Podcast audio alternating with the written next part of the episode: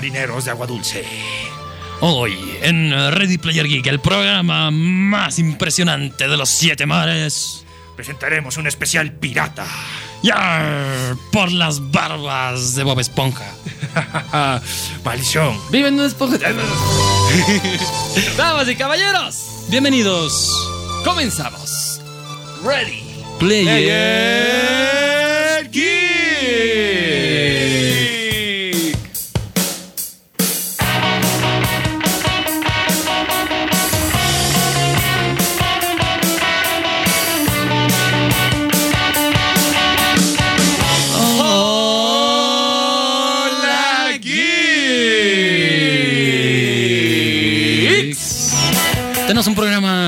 Controversial.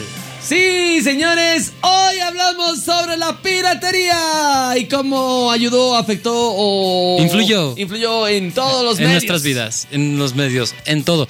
El parche en el ojo, la pata de palo, el loro parlanchín, El escorbuto. el escorbuto no es para mí. Yojo, yojo, yojo, yojo. Exactamente, saquen el ron porque hoy sí es permitido. Ya. Ay, por loco. Damas y caballeros, comenzamos a la Charlie. Hola, mi querido Alfred. Hola. Buen Alan, buen Charlie. Alan, Alfred, ¿cómo están? Pasado tanto tiempo desde la última vez que grabamos, es impresionante. Sí. Pero tenemos tanto contenido hoy día que, que no importa el tiempo ni la distancia. Lo que importa es el amor. El amor al oro y al mar. Exactamente, hoy hablamos de la piratería. A ver, voy a hacer la primera pregunta así abierto. Alfred, ¿tú crees que la piratería ayudó, perjudicó o, o algo por ahí a las empresas? Mi postura, súper personal, y no tienen que ver realmente el parche que estoy usando ahorita, ni la pañoleta, ni el sombrero con la calaverita, es que ya realmente la piratería ha apoyado a el surgimiento o la expansión, si se quiere, de muchas empresas en el mundo, en especial a los que en países que se llaman en vías de desarrollo, porque ha hecho que su contenido esté disponible para gente que realmente no podía utilizarlo de otra forma o no podía conseguirlo de otra forma. Sí. No sé qué, qué opinas tú, Charlie. Estamos hablando específicamente de empresas, ¿no? En sí, de la. No, o sea, de- como, como contenido. Mm, es que yo me voy así para un lado más humanístico, digamos. Es. Ha ayudado a mucha gente, sí, a, digamos, a conocer cierto contenido como tú estás mencionando. Ha perjudicado a otros que, bueno, su trabajo tiene que ver con mercancía original y demás, sí. Y, digamos, ha influido, obviamente, en que podamos ser más globales en muchos sentidos. Ejemplo del más clásico. Y esto es así hablando del hace mucho tiempo, cuando todavía aquí en La Paz teníamos disco- disquerías llenas de CDs como Columbia y como de Discolandia, por ejemplo. Vendían discos y cassettes originales, Sí. ¿ya? Y digamos, tampoco es que eran así caros, o sea, salvo te compras una edición de colección que eran cinco discos y un libro gigante, que eso te podía valer tranquilamente unos 200 dólares, así. Pero no, lo, lo normal era que valieran lo que serían unos 70 dólares. No, digo 70, eh, 20 dólares. Perdón, señor, señor del Rolls Royce. así, Vas a su majestad. Ay, ay, ay, no lloren, ya. Yo me acuerdo que un cassette estaba a sus 60, 70 pesos. Y eso, eso. en la época en que todo costaba 5 pesos era un Ya, buen de dejen, plata. dejen de llorar, estoy hablando de precios. Estamos hablando de... Ay, no, claro. Ahora el señor burgués nos está diciendo llorones. Ay, ay, ay. Los haré caminar por la plancha en este momento, no me molesten. Estoy hablando, ya, estoy hablando de 20 dólares, que era una relación de unos 140 pesos máximo que puedes pagar por un CD. Y o sea, 50, 80 bolivianos que pagabas por un cassette, ¿verdad? Sí, más o menos. Ya, exactamente. Entonces, en ese ejemplo, muchos no podíamos comprar eso, porque en esa época, igual, o sea, y sigue siendo actualmente, 100 bolivianos son 100 bolivianos. Sí. Valga que valga, 100 bolivianos son 100 bolivianos. 10 dólares son 10 dólares. 10 dólares son 10 dólares y demás. Entonces, ¿qué hacía la piratería? Agarraba de internet o copiaban los mismos discos originales porque había personas que compraban los originales y de ahí sacaban copias para hacer su negocio. Sí, pi. Entonces, esos, esas copias las vendían de lo que valía un original en 100 bolivianos, lo vendían en 20 pesos. Ya.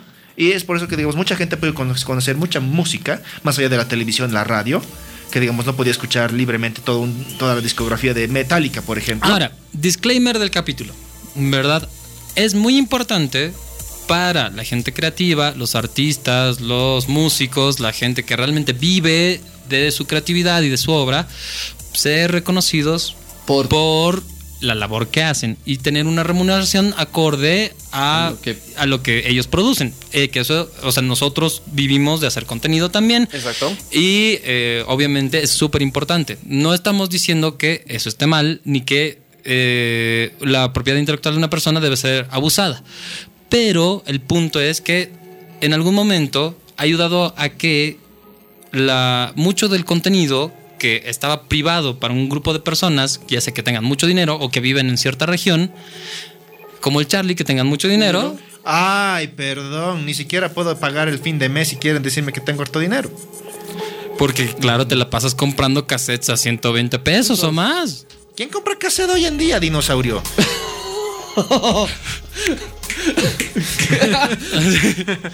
A ver, Moder- modernízate, a- a- Sandoval. A ver, hermano. A ver, a ver, a ver. Primero, ya, y coleccionistas. Segundo, ya, esa grabadora que tengo Funciona todavía. funciona todavía, el cabezal todavía sirve. Así que te vas a limpiar la boca antes de hablar de mis cassettes. Muy bien, voy a escuchar Jambao. Y tercero, ya hay que tener bien en cuenta que, o sea, de alguna forma, ya es algo en lo que todos hemos caído, ya por X y otra razón, en especial viviendo en Bolivia. No estamos condonándolo de ninguna forma. No, po. Pero la idea es que, o sea, por lo menos mi punto es que sí ha ayudado a que videojuegos, música, películas se vuelvan mucho más populares y se introduzcan a la cultura de una forma más efectiva. Exacto, es lo que estoy diciendo, precisamente. O sea, como digo, o sea, sí está correcto que, digamos, cada artista, cada persona que tiene su propiedad intelectual y cultural, lo que sea, sí tenga su remuneración y reconocimiento al respecto. Eso no, es, eso no está nunca mal y nunca lo va a estar. Eso es lo, es lo correcto, lo que se tiene que hacer. Pero la piratería, lo que nos ha ayudado en ese punto, ha sido precisamente a poder conocer a muchos artistas o poder disfrutar de algunas de sus obras que no hubiéramos podido hacerlo eh, de manera simple. Ahí va el punto. Justamente, eh, a ver, en la música, en, eh, en películas, muchos no podían ir al cine porque era un lujo. Sí. Y de alguna forma mm, sigue siendo, Sigue o sea, no es precisamente barato. No, pero ya la gente. Claro, ya- o sea, la entrada tal vez, pero la entrada más la pipoca, más la tan, tan, tan, tan, tan. Ya no es tan barato. Ujú. La A ver. corteja, pues la corteja. Después, la música en la época de los 90, un cassette original, eras 80, como dice Alfred, digo Charlie, era 120, 140 el CD, que era un lujito comprarse un CD. Que, te- que tenía cosas extra, eso sí, que tenía el cancionero, tenía Postercitos. postercitos y cositas extra en el precio y vos eras feliz pagando eso, si eras coleccionista o te gustaba mucho el artista. Exactamente. Pero había gente, como dice Alfred, que vivía, digamos, con un sueldo mínimo, actualmente el sueldo mínimo en Bolivia es 2.100 bolivianos. 2140. 2.140 bolivianos. En esa época el sueldo mínimo estaba por los 300. 600. No, menos. No, igual, 400. 400 eh, bolivianos. 600 bolivianos. Era- era bajo. Claro, si te das cuenta, el poder adquisitivo ha, ha cambiado mucho también en Bolivia. Por eso digo, era bajísimo el sueldo. Entonces, comprarse un disco o un CD eh, original o un CD o un cassette original, era un- realmente era un lujito. Porque Era miren, en lujito. 1993 el salario mínimo eran 160 bolivianos. Ni siquiera estamos hablando de 400. O Ahí sea, va el punto. Entonces, imagínate, ¿cu- ¿cuánto has dicho que costaba un, un cassette? Cuando eran como, ponte 70 pesos, era la mitad de tu sueldo. Era la mitad del sueldo. Sí ganabas el mínimo. Era, entonces no podías darte ese lujo, pero querías escuchar la canción. Entonces conseguías ese mismo cassette en fotocopia. el- Claro, en se te cobrabas un cassette en 20 pesos. No, y eso estaba a 5 pesos, 10 pesos. Claro, o- y, y bueno, o te comprabas uno vacío y, Y te- con tu grabadora o te prestabas de tu cuate O y lo grababas la hacías, radio, la música, Ujú. todo eso. Entonces, te cobrabas y podías acceder por la piratería a esos productos. Sí, podías, o sea, adquirirlos de otras maneras. Exactamente. Las consolas fue lo mismo. En esa época, estamos hablando de los 90, una Famicom, una Family como tal, una Nintendo que, que se conocía como Nintendo aquí en Latinoamérica, Ajá. no llegaba mucho. Nosotros conocimos la Family... eh, La Nintendo Family. la Nintendo Family Family- Entertainment System. Exactamente, era, sí. pero que no era la original, que era la copia, la, la versión china de la Family original. Claro, del de Famicom. Japón, del Famicom de Japón. Sí. Eh, la que llegó aquí a Bolivia, que para que todos pensábamos que era original, pero al final, cuando creces te das cuenta que no era original porque no traía juegos integrados la original. Sí. Y esa sí traía los juegos integrados un 1.76. Entonces, eh, ¿te costaba cuánto un cassette en esa época? 80 pesos. No, creo que más, creo que era, llegaban a ser hasta 200 pesos. No, no, máximo. no, no. Depende mucho el- del el- juego era. El juego, por eso el juego. Yo me acuerdo que el cassette, yo me lo com- yo me compraba mis cassettes, Un cartucho. Un cartucho a 80 pesos, eh, 100 bolivianos como Bueno, máximo. También otro punto de la piratería ahí es que digamos los cartuchos también llegaban tanto originales como truchos, llegaban los de plastiquito. Los que no tenían la memoria para el password o digamos si tenía lo que era avance en aquel entonces digamos un save del mismo cassette se borraba porque era pues obviamente trucho. Claro, bueno, era trucho porque no le ponían la pila que grababa la- el, el La- juego. Bueno, sí, precisamente, pero era por eso, porque era trucho que no se grababa, digamos, esa parte. Pero llegaron ambos. Después lo mismo pasó cuando llegaron lo mismo Super Nintendo y su fa- eh, los, los siguientes. Había la consola en original, sí, muy difícil de piratear. Es más, Mm. no había pirata de la consola, Consola. pero sí de los videojuegos. Había los cartuchos super, Origi- tru- super originales y super truchos. eh, Y los truchos obviamente veías la diferencia, tanto en la calidad, no tenían tornillos.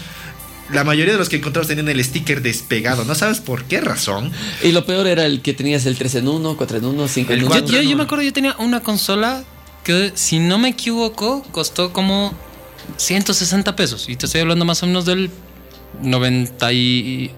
98. 99. 99. más o menos. Sí, finales de los 90. Ya, y era un, un clon de un, de un NES. Pero Sí. venía con 160 juegos, Juegos. entre comillas, porque en realidad tenía 15 juegos y, Y los otros eran variaciones del, del mismo juego. Eran niveles más avanzados, digamos. No, eran variaciones. O sea, tenía algu- alguna, alguna una variación de paleta de color. En algunos sí había niveles más avanzados. En algunos era otra cosa. Pero ha sido una de las cosas que más tiempo he pasado jugando en mi vida. Uno, porque era lo que tenía y era chévere. Pero era realmente trucho. O sea, eh, era la definición de. Y luego me enteré que se podían comprar cartuchos que venían más juegos para. O sea, era, real- estaba realmente bien pensada. O sea, al día de hoy eso podría envejecer bien y eso es lo que te venden Sigue ahora como consola. Actualmente sigue envejeciendo. Como consola, como consola retro. PlayStation. Eh, eh, claro que luego se volvió- PlayStation 64. Sí, también el PlayStation. Play- Pero eh, y eso lo interesante es que PlayStation le ha pateado el trasero literalmente al Nintendo 64 aquí en Bolivia porque los juegos eran Piratas. impresionantemente más baratos. O sea, un juego de 64 costaba que por lo menos unos 300, 400 pesos. Más Sí. o menos, sí. Y un juego de, de Play costaba 15, 20 pesos. 25, digamos, en la época de- disco- Claro, con el, el disco, disco dorado dorado, era 25. 25. Bueno, es- discos duros ya llegaron para Play 2 porque, digamos, ellos ya Ah, manejaban. no, era. Ah, cierto, era después. Porque, digamos, o sea. Ah, no, disco negro era. no, disco negro era para los Play. la- para, Play uno. para el Play 1, pero igual eso no varía mucho en la capacidad, básicamente era porque la calidad del disco era mejor o lo que sea. Sí, exactamente. Pero era 20, 25 pues lo máximo que costaba un disco en aquel entonces. Sí, no había más. Lo Y- mismo que la memory card, que incluso había memory cards truchas. Truchas. Que eran- y, y ese es un tema que también eh, siempre ha sido un factor. Porque la calidad del pirata siempre ha sido un problema. En especial cuando eran copia analógica. Por ejemplo, los cassettes, los VHS. Eso, la- las copias iban empeorando calidad. Entonces yo me acuerdo que yo he visto el final de Dragon Ball en un VHS de la Tiquina porque no había otro lugar para verlo, porque no daba en televisión abierta, no daba todavía en cable, o tener cable era terriblemente privativo. O tienes que alquilarlo del. O tenía que alquilarlo de algún lado y del no, trae- no traían ese tipo de no traían ese tipo de Series. de series. Entonces yo he visto el final de Dragon Ball en un VHS copiadísimo en la tiquina, pero lo he visto tan borroso que lo tenía que ver años después para realmente Entender. cacharle. O sea, porque ya aparte estaba estaba doblado con Songo Anda Son y guantes. la onda vital.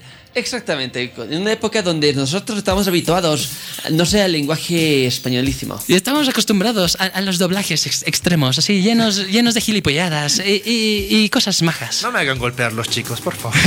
No, pero justamente por eso te digo. Entonces, la calidad. A ver, vos, changuito de cuántos? 8 años, 10 años. En esa época, estamos hablando de los 90, donde realmente la piratería era fuerte. Porque si hablamos actualmente de la piratería, ya no es tan fuerte. sí. Y sigue habiendo lugares para, para que lo haya, pero ya es una forma más personal. si. Exactamente, por eso digo. Entonces, Y en ven, los 90. ahí está, la piratería es, es la clave. Pero ahora ha, ha decaído. Por eso, en los 90, en los 90 del vos no te importaba, no te importaba la calidad de tu memory card, no te importaba la calidad del control, si era falso original. Tú comprabas y listo. Sí, básicamente. Entraba a tu consola, guardaba y eras feliz. Y lo peor es que luego te dabas cuenta, o sea, te comprabas el control trucho y se rompía realmente rápido. Y tú dices, ¿pero por qué? O tenías una memory card que tenía lucecitas y pantalla y toda la cosa. Aunque no me creas así, es mi mejor memory card que me compré en mi vida. Ocho memories en uno, gracias. Pero a mí la que yo me dura. sí, se, se ha hecho tira. así, no, no sería para nada. Sí, he perdido mi save del Spider-Man 1 en esa memoria y la he odiado por el la vida. Pero por eso hemos llegado a tener nosotros bibliotecas enteras de juegos porque, digamos, podíamos costearnos el tener por lo menos una vez al mes un O- juego. Exacto. Podrías tener 80 juegos. Yo en Play 1, a ver, tengo. Sinceramente, sí. Yo acepto Alan García, la Play 1, Play 2, Xbox 360 y PlayStation 3 han sido piratas. Ya. He vivido mi época pirata. Yar. Netamente, ar, ¿ya? Tengo 80, casi 120 juegos en PlayStation 1, en, dis- en CDs todavía. Debo tener una cantidad más o menos igual en PlayStation 2. eh, menos en PlayStation 3 porque eran muy pesados los archivos, pero en Xbox 360 también estoy por los 120 o 200 juegos. Y jugué todos, es decir, porque podía jugar de todo. Sí, por eso es que, digamos, eso es lo que nos ha acercado mucho a poder conocer el mundo, de cierta forma. Porque si no, se- seguiremos viendo con el Mario Bros. aquí del primerito, o tal vez el de Super, exagerando. Si no hubiéramos, digamos, tenido ese tipo de avances para decir, ok, la gente de Latinoamérica no tiene el capital adquisitivo de poder gastarse 40, 50 dólares en un juego nuevo. Ahí va el punto. En la época de los 90 y del 2000, donde era bien fuerte la piratería, no podías darte el lujo, el lujo de tener un juego original. Ni en PC. Claro, o probablemente tenías uno o dos que te han regalado, que te han caído, que ha venido con el Era Play. porque venía con la consola, seamos honestos. Hay que ser sinceros, que venía con El el, disco Play. negro de demos, que era lo más genial que te podía dejar en la Play 1. Claro, Sí. y que cuidabas como oro, Oro. ¿no ve? Y eso, y eso ha pasado. Y, y eso eh, yo creo realmente que ha sido un hito, porque la gente ha empezado a apreciar esas cosas y ha, y ha empezado a apreciar el contenido original. Exactamente. Que ha sido lo contrario, o sea, porque apreciabas el original como algo escaso. Que, que no es el caso que hay en Estados Unidos y en otros lados, que era lo único que había, o que era lo más común. En cambio, aquí era como que, verga, esto me ha costado. O sea, realmente me lo ha regalado mi tío que ha llegado de Estados Unidos, así de, Lo cuidabas Dios, y lo cuidabas. Oro. Igual los juguetes originales, los cuidabas como oro. Los Origini, Origini, los Playmobil, Los Caballeros de Zodiaco. todo. Los originales originales te los cuidabas como oro. Pero después llegaron las copias, las chinas, ya no, ya notaba Claro, la y también eso, eso nos ha dado una sensibilidad también, porque nos ha dado a distinguir entre calidad y, Y precio. y precio. Y eso ha sido algo que a- ahorita de hoy, más, al día de hoy, más bien, las compañías deberían agradecer, Agradecer. a los piratas porque ya buscamos la calidad por otras cosas. Eh, Y eso pasa con la ropa, pasa con los libros. Porque, por ejemplo, por ejemplo, mi educación universitaria no hubiera sido muy factible con el ingreso que yo tenía si no fuera porque yo usaba libros piratas. Y eso se ha extendido. Sin piratería nadie tendría su secundaria hecha porque nadie tendría Baldor. hermano. Exactamente. Claro, porque ¿quién era el, el Hylon que tiene un Baldor original? Original. Ya, bro. Ya, ya, adelante, Charlie, ya, ya. No, bueno, no, ya. mentira. Te, Vas a disculpar. Te, te llamamos una limosina o ¿qué quieres? ¿Un hammer? ¿Qué? La perla negra, por favor. Se le metieron. No, pero en serio, en secundaria, no, a ver, un libro original, un baldor, pongamos el caso, original, ¿cuánto estaba? 200 bolivianos, Más o menos. más o menos. El trucho, ¿cuánto conseguías? 30 pesos. 50, exagerando. A lo- exager- a uno mu- un muy buen trucho costaba unos 50, 50 pero pesos. con tapadura. Con tapadura y- bien hechito, pero Si ya, ve- si 50, te- 200. Si te veían cara de gringo en la tablada, te compraban eso, sí. Por eso digo, entonces, eh, hermano, había mucha diferencia. No, pero- y eso es importante inclusive en la educación, porque eh, es un problema que tiene ahorita, por ejemplo, en Estados Unidos, los estudiantes, que por ejemplo para una materia en la universidad tienen que comprar 30 libros que solo van a usar un semestre, que cuesta cada libro por 350 dólares. Es difícil, es, terriblemente difícil. Y eso estamos hablando de conocimiento. O sea, ni siquiera estamos hablando de algo que sea eh, como de, de una actividad lúdica como los videojuegos, ¿verdad? Que también los videojuegos pueden ser un tema de arte y todo, pero se entiende, ¿no ve? Entonces, esa brecha de conocimiento y contenido y se ha hecho, se ha minorado gracias a la piratería. Y muchos de nosotros geeks podemos decirnos geeks porque hemos tenido acceso a estos VHS Piratas. truchos, a estas canciones piratas, a estas y ahora tristemente, eso también nos ha dado un paladar más exquisito y buscamos el contenido original. La figura de PVC que cuesta dos mil pesos. El, el juguete de Transformers original, Mint Edition, Masterpiece de tres mil, cuatro mil pesos. Y el Funky Pub original Exacto. de 150. Porque es, 150. es contenido que nosotros valoramos más todavía. Exactamente. A ver, en los 90, ¿dónde se comenzó la piratería? Igual en la PC, en la, en la Pentium 1, que tú te comprabas. Tú no sabías que estabas instalando, sinceramente, tenías un Windows pirata, tú no lo sabías. No sabías, porque no te lo decían. Nadie y te el lo decía, técnico, hermano. o sea, y los técnicos eran súper lacras en eso porque no realmente no te decían y te instalaban el Prince, pero no te decían que es la copia trigésima octava del Prince. Y eso también es algo interesante porque en piratería digital la última copia es como la primera. Y esa brecha también se ha ido acortando. O sea, ya el contenido era mucho mejor. Ahí va el punto, justamente. Tu Pentium 1 venía con un Windows 95. ¡Trucho! Tú probabas y jugabas, eh, entrabas al Word, Office, ¡trucho! Siempre estabas con, en lo trucho. Pero no lo sabía. Pero tú no lo sabías. Instalabas juegos de DOS en un CD que te venían, ¿cuántos? 100 juegos. Si no me equivoco, yo me acuerdo ese- dónde estará ese disco, que me extraño tanto ese disco. Es que ahí por primera vez jugué eh, muchos juegos de DOS, eh, entre ellos el FIFA, que fue uno de los primeros que jugué de fútbol, eh, que me alucinó mucho. Instalabas el punto X y jugabas, se instalaba normal en tu Windows Por y eso. disfrutabas. Y tú no sabías que había los juegos originales en PC. No, es que no, no, es que no tienes el conocimiento, es que ni siquiera necesitabas el conocimiento, porque para ti no es que había un juego original o había un juego trucho, solamente había el juego. Juego y listo. Es el punto. O sea, es lo mismo que. ¿Qué te digo? Cuando te- volvíamos al, al ejemplo de los juguetes, cuando comprabas tu caballero del zodiaco trucho de la calle, para ti era un caballero del zodiaco. Y Hasta listo. que obviamente venía pues tu amigo super Highlandcito así, Highlander, a mostrarte. Mira, el mío, el mío tiene armadura de metal. Ahora hermano". hay, ahora hay que admitir, algo que hacían muy bien aquí era que hasta los juguetes de ese tiempo estaban mejor copiados.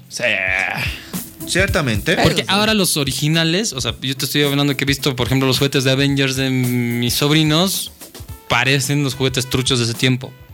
Bueno, es que eso también es un tema de degradé de calidad por parte de las empresas Eso y lo que sea. Pero de, de cualquier manera, el punto era que tú no tenías el conocimiento de causa de que hay una calidad y existe otra. Solamente conocías un producto que era el juguete en sí. Puede ser que, digamos, el bicho no se vea exactamente igual que en la serie, la película, lo que sea.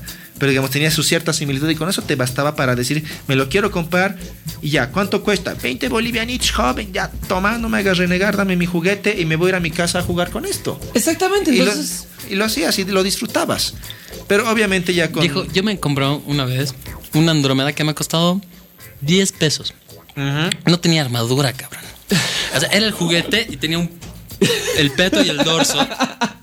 Estaba medio abierto Ya. y sin embargo me lo he tripeado tanto, tanto, tanto. O sea, porque ese era el que yo me he juntado mis recreos para comprarme. He sido demasiado feliz. Precisamente. Ahora los niños tienen tanto y no lo disfrutan. Por eso digo, entonces ahí va el punto. Entonces, nosotros de los 90, ahí va. Nosotros hemos crecido, y somos sinceros, todos los que están, comenten si han crecido con la piratería. En, en Claro, y también comenten si los puntos de, vi- de vista que estamos compartiendo ahorita les parecen válidos, si están en contra o están a favor. Por favor, díganos, díganos en las redes sociales de No te olvides del TDL a todo nada o también a través del Q de Show. y también en revistageek.com y en facebook.com barra revista geek. Exactamente. A ver, el punto es, en los 90, todos los changos que tenemos actualmente, 30 y- 33, 32, 35, 30 y something. 30 y algo más, casi 40 años, hemos crecido con la piratería. La piratería, sí, casi mata el cine en Bolivia. Sí. Sí. Casi, eh, casi mata la música en Bolivia. Sí. Sí. Bueno, eso y Jorge Eduardo, pero nadie está. Eh, casi, Tirando piedras. casi mata a, a los libros en Bolivia. Sí, hasta cierto hasta punto. Eh, pero pasando el tiempo, es decir, pasó el declive de casi mata y la gente que ya empezó a crecer, empezó a tener 16, 15, 18 años, que creció con la pira- piratería y empezó a ver otro mercado lo original. Es decir, apoyar al. Ya no te comprabas tu disquito porque ya no lo veías tan bien. Te ibas al cine a comprar tu entrada. Ya no eh, te descargabas la canción del internet como te comprabas o el te, disco. Te comprabas el O disco. ahora que ya, ya, ya conocías el grupo, ya lo habías escuchado un montón, te comprabas el box set original o te comprabas el vinilo. Exactamente. Entonces ya buscabas tú personalmente. El contenido real. Exactamente. Y ahorita, por ejemplo, yo pago Spotify porque prefiero que le lleguen unos centavos al artista y que es algo que prefiero que hacer, o sea, que es lo justo. Pero ahora que tengo la posibilidad de hacerlo. Y eso es algo que a mí siempre me ha quedado bien marcado. De, hay una película que es Hackers, no sé si lo han visto, es medio ochentera, así es con ah, Angelina, Angelina Jolie, súper jovencita. jovencita. Y ahí te pone una, una, una frase que dice, ¿por qué pagar por un servicio que podría ser malo? Y eso es algo extraño, o sea, porque tú tiendes a pagar por las cosas que te apasionan. Y de, eso también va a ser geek, un cacho, ¿no ve? O sea, yo voy a comprarme todos los mangas de Full Metal Alchemist que me pueda permitir el dinero y todas las temporadas de Doraemon porque soy súper fan del gato cósmico, porque puedo hacerlo, quiero hacerlo y es el contenido que me gusta. Pero la idea es que puedo probar, ver muchas series en que sea en una página web donde hagan streaming, pero yo mi contenido específico lo voy a tratar como si fuera oro y lo voy a valorar como tal. Y ese es el tema. También, si quieren evitar la piratería, hagan mejor contenido. Contenido que realmente valga la pena utilizar y no degraden su contenido a micropago, a hype, a, a cosas. no vuelvan a hacer algo malo. Es decir, si en los 90, los que hemos crecido, ya valorábamos lo nuevo, lo original, lo- la calidad de algo, porque hemos crecido con pirata y hemos dicho, y hemos probado lo original, ah caray, eso es mucho mejor. Eso me pasó a mi caso en, en los videojuegos. Mm, a to- básicamente Eh, casi, casi todos. yo creo. En PlayStation 4. Es decir, yo Xbox lo disfruté pirata, nunca jugué online, nada. Mi primer juego en PlayStation 4 me lo compré, pagué el online y dije, ah, no, es otra cosa. Es otra cosa. Entonces, prefiero ya comprar juegos originales, excepto en una consola, digamos, que, Claro, que también me da rabia, digamos, que no, me, no, no te brindan nada extra. te tienen que dar un valor Agregado. agregado, porque, porque esa es la cosa. En, en los noventas era que el original de ley era mejor. Tenía mejor calidad, mejor sonido, mejor imagen, mejor tela, mejor, o tenía una cajita con un manual adicional, un mapa, qué sé yo. Tenía extras. Tenía extras. Y ahora el tema es que sí, el pirata es exactamente igual al trucho, entonces, ¿por qué tú podrías, tendrías o quisieras pagar por, Por- un original? Exactamente. Y ese es el sentido. Eh, tú vas a pagar por un PlayStation Plus o por tener juegos originales porque quieres jugar con tus amigos, porque te están dando un valor agregado, porque te van a dar contenido extra en un DLC o algo por el estilo. La idea es que tienen que, o sea, tenemos nosotros como consumidores también forzar al mercado a que mejore su calidad. Es, es, es lo que toca hacer. Sí. O sea- Ej- ejemplo, un ejemplo. Antes cuando comprabas un disco de Play, ya te venía el juego, su tapa bien churra, con- Hermosísimo. y con su folleto adentro que tenía algún extra. de- Era pues, hermoso, era hermoso. Rico. Pagabas, lindo. Exacto. Ahora, ejemplo con la, con la otra vez la decadencia en calidad, puedes comprarte un juego original, un estándar. La caja sigue siendo bonita por fuera, lo que tú quieres. El disco sigue siendo original, platadito, Pero ya no se trae raya nada difícil. extra. Pero no te trae nada extra. A lo mucho publicidad de lo que es una de las empresas que está haciendo el Y juego. con suerte un código para descargarte un sombrero extra. Exactamente. Por eso, con suerte, algo así. En cambio, antes podías disfrutar mejor de esas cosas y decir, amo hacerme mi, mi colección de originales, porque cada original trae un algo, algo distinto, algo bonito. Exactamente, coleccionabas. Claro. Coleccionables. Y ahora las, las ediciones coleccionables cuestan mucho, pero mucho Mucha plata. más que una edición estándar. Exacto. Y sí, y por eso obviamente es parte del marketing, de lo que sea, pero también le empieza a quitar un poco el jugo a lo que es comprar original. Y ahora solamente compras original por instinto. Digital. o digital, en realidad, por instinto, más que por, por hecho. Y de hecho, vas al, al digital en este sentido, porque incluso es más barato que el físico. Ahí va el punto. Entonces, ¿en qué estamos entrando? ¿Y qué está obligando la empresa actualmente? ¿Qué está obligando el mercado a los consumidores? Preferir el streaming, que pagues tu Netflix, que pagues tu Disney Plus, que pagues tu Hulu, que pagues tu Spotify, que pagues tu Deezer. Deezer, que pagues eh, YouTube, eh, digo, que pagues eh, Premium. el Premium, el Amazon Prime, eh, todo, Todo, lo- lo- to- Disney Plus Disney Plus, próximamente. Todo vas a conseguir películas en muy buena calidad, en 4K, buen sonido, dobladas, series en muy buena calidad todas las temporadas. Vas a conseguir todo por un precio que vas a pagar. Perfecto. Lo consumes, que perfecto, pagas. Calladito. Pero la gente está prefiriendo pagar eso que comprar o ir a colecciones. En caso de videojuegos, prefieres comprarte un juego digital que comprarte un juego físico. Ahora, ahí es, es, un- es una cosa y eso podemos hacer un programa específico de eso porque ¿qué- ¿a qué nos está llevando? Es como que un nuevo feudalismo de contenido, ¿no ve? Exactamente. Tienes unas empresas que manejan todo el contenido y lo reparten eh, como que a discreción propia a la gente que les da como que una cuota, un impuesto, lo que sea.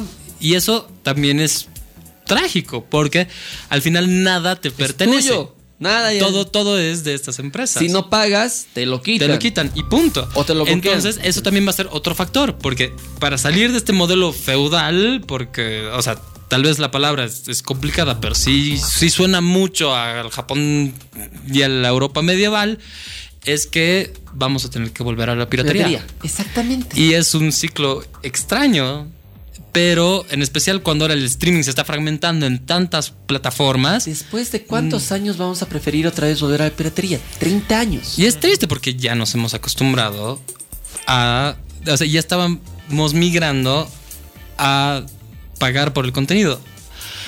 Que es bueno hacerlo, pero yo creo que también es una política del mercado. O sea, no es que yo piense que esté bien quitarle a los creadores. No pero el problema bien. es que hay en el intermedio empresas que se hacen muy, muy ricas por quitarle a los creadores indirectamente. Exactamente. Entonces, lo- la idea era cortar los intermediarios, que eso es lo bueno que ha hecho YouTube, es lo bueno que ha hecho otras, otras plataformas, pero ahorita no, nos quedan pocas opciones. Porque cada vez quieren meter más la mano. a un nuevo mercado. Exacto. Entonces, ¿qué nos queda? Es decir, vamos a volver a la... eh, aquí estoy hablando no en caso de Estados Unidos, no caso de Europa, que es otro nivel de economía que manejan, que se Claro, pueden- y tienen otro tipo de leyes, Otro que es, de es- leyes. es peor descargar una película que matar a alguien en algunos estados. Exactamente, pero aquí en países latinoamericanos, en países donde realmente el ingreso no es muy fuerte, donde el ingreso realmente de mil bolivianos, digamos, y comprarte un juego original te puede doler, y Duele, te duele, duele. y te duele mucho. Entonces, aquí esta parte del mundo, si vuelven a pasar las cosas que están haciendo en el mundo, va a volver, digamos, siguiente generación de consolas, por ejemplo. Estoy colocando un ejemplo. Eh, es fácil hackearla, como ya pasó con el Nintendo Switch. La gente va a preferir hackear su Nintendo Switch que comprarse un juego original. Si no le ofrece Nintendo algo extra. O muy, pero muy bueno. Por ejemplo, el online no es no, no funciona bien, por ende yo me voy a ir por la opción económica y práctica. Claro, juegos caros, por ejemplo. y- Ahora, hay gente que no lo va a hacer directamente. Hay gente que va a seguir pagando lo, Lo que, que tiene que pagar pagar. como oveja y para de contar. Y ahí también van a haber, van a haber otras formas también de, de cooperativismo, lo que decíamos la anterior vez cuando hablamos de streaming. O sea, probablemente con toda esta fragmentación, ya si no volvemos a la piratería, lo que vamos a hacer es hacer una cooperacha, sí, total. Si tú pagas Netflix, yo pago YouTube Premium, tú pagas Amazon y ahí vemos y Disney los- Plus. Y, y cada quien tiene una cuenta cuenta y compartimos y van a haber cuatro cuentas realmente en Bolivia de cada una de las cosas, pero va a estar ahí. Exactamente. Pero es triste porque el mercado podría realmente haber evolucionado, pero se está yendo a, a la opción, mm, no sé, mm, mm, a la opción de que la gente vuelva a tomar el control. Y eso es lo que pasa. Ah, Mm, Es que también depende mucho el tema de para qué hemos utilizado la piratería. Ejemplo, en como estamos hablando de cuando era la informática. No, hemos, hemos utilizado las computadoras inicialmente y las seguimos utilizando en computadoras porque comprar software original de Microsoft o de cualquier Ya no están tan caro. ya no estará tan caro, pero muchos siguen prefiriendo agarrar y eh, agarrar una versión parchada o lo que sea, descargarla y ponerle todo es un café internet hasta que pida o sea, lo que sigue siendo privativo son, por ejemplo, los programas de edición y de diseño. Eso sí. que para un estudiante, por ejemplo, si bien hay licencias específicas para estudiantes, son más baratas, igual sigue siendo caro. Eh, y hay que admitirlo, o sea, hay gente que me va a dar la contra, pero yo al GIMP, por, cien- por cierto, no lo siento tan bueno como Photoshop. O al Open, al LibreOffice no lo siento tan bueno como Microsoft Office. Exactamente. Es normal. Hay mucho que hablar del tema. Hay mucho de qué hablar. Eso es un esto es como una introducción hacia la piratería, es decir, la piratería ayudó a que las empresas Crezcan. crezcan y se, y se en vuelvan especial fuertes. en países como Bolivia y durante los 90 y el 2000. Ha ayudado un montón. Ahora el mercado ha cambiado, Cambiado. pero hay que ver hacia dónde va todavía. Y ahí va, el, creo que el siguiente tema de discusión que podemos tener. Que queríamos hace mucho tiempo. El streaming. El streaming. ¿Hacia dónde vamos? ¿Qué sigue? Creo que ese, ese va a ser el siguiente programa. Creo que sí. Vamos a escuchar a Rubius y a... ¿Hacia dónde vamos? ¿Hacia, ¿Hacia dónde, dónde va? ¿Hacia dónde va el streaming en todo? Es decir, en música, en cine, en, en libros. En libros, porque Amazon, por ejemplo, ha empezado como un servicio estricto de venta de libros y ahora es el monstruo que es. Exactamente. Entonces hay que ver hacia dónde va. O sea, hay, hay que meterle ahí unas, unas apuestas y unas, y unas leídas de tarot. Así vamos a invitar a, la- a la tarotiza. ¿Hacia dónde vamos? Este, damas y caballeros, tenemos que despedirnos. Soy tu amigo Alan García, sí. Y no te olvides que me encuentras en todas las redes sociales como Alan Luis García. Voy a ponerme un nick, che. Voy a- creo que voy a poner el nick de Percival. Me gusta mucho Percival.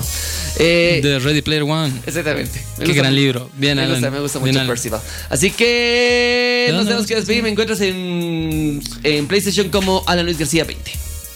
Yo soy Alfie Sandoval y puedes encontrarme en mis redes sociales como Alfredo Sandoval y en PlayStation 4 yo soy Aleph Clow y en Twitter soy A3389.